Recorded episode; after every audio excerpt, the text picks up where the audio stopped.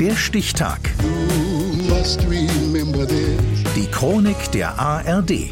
26. September 1983. Heute vor 40 Jahren rettete der sowjetische Oberst Stanislav Petrov mit seiner Besonnenheit die Welt vor einem Atomkrieg. Jens Schellers. Das hätte schwer ins Auge gehen können und die meisten Menschen hätte es im Schlaf erwischt. Die Explosion des 20 Megatonnen Sprengkopfes über der Kölner Innenstadt führt binnen einer Sekunde zu einem kilometergroßen Feuerball von 10 Millionen Grad Celsius. Die Wolke des radioaktiven Niederschlags erstreckt sich über den Westerwald, den Taunus und den Spessart. Kölner Dom und Hauptbahnhof verdampfen. Ebenso die Rheinbrücken und der Rhein. Stanislav Petrovs Entscheidung ist vermutlich die wichtigste des Jahrhunderts. Ein Inferno bleibt aus. Es hätte Millionen Tote gekostet. Es war für mich wirklich unvorstellbar schwer in dieser Situation. Aber plötzlich war mir klar, dass ich nicht schuldig sein wollte am Ausbruch des Dritten Weltkrieges. Stanislav Petrov 30 Jahre danach.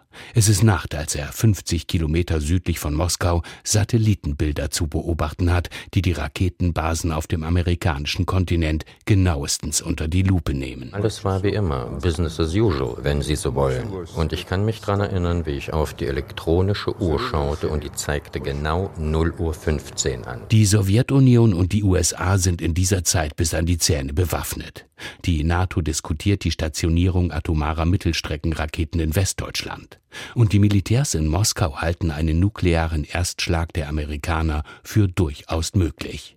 Der Kalte Krieg ist brenzlig heiß. Plötzlich Alarm. Die Bildschirme melden Stanislav Petrov in großen roten Buchstaben Start einer US-amerikanischen Atomrakete mit maximaler Wahrscheinlichkeit. In 40 Minuten hätte sie ihr Ziel erreicht. Eine halbe Stunde bleibt der Sowjetunion für einen Gegenschlag. 11.000 nukleare Sprengköpfe stehen bereit. Zehn Minuten bleiben Petrov, um die Kette für den Startschuss in Gang zu setzen.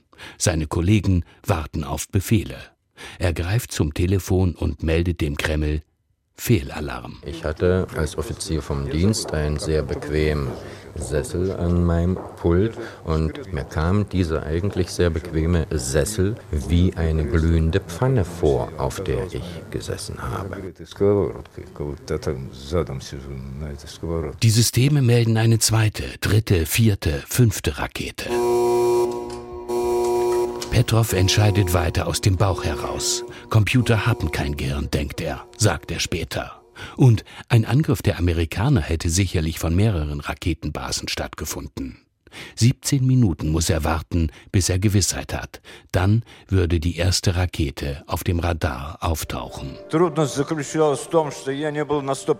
Das Schlimmste in dieser Nacht war, dass ich massive Zweifel hatte, ob meine Entscheidung richtig war. Aber zum Glück war sie es. Amerika hatte nicht geschossen, der Kalte Krieg blieb kalt. Eine Reflexion von Sonnenstrahlen hatte tatsächlich Fehlalarm ausgelöst.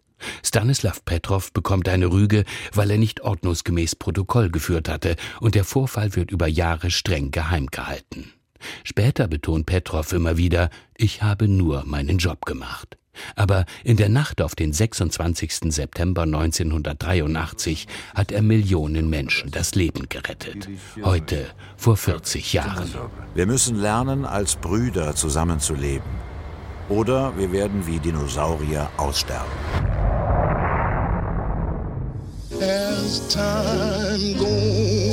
Der Stichtag. Die Chronik von ARD und Deutschlandfunk Kultur. Produziert von Radio Bremen.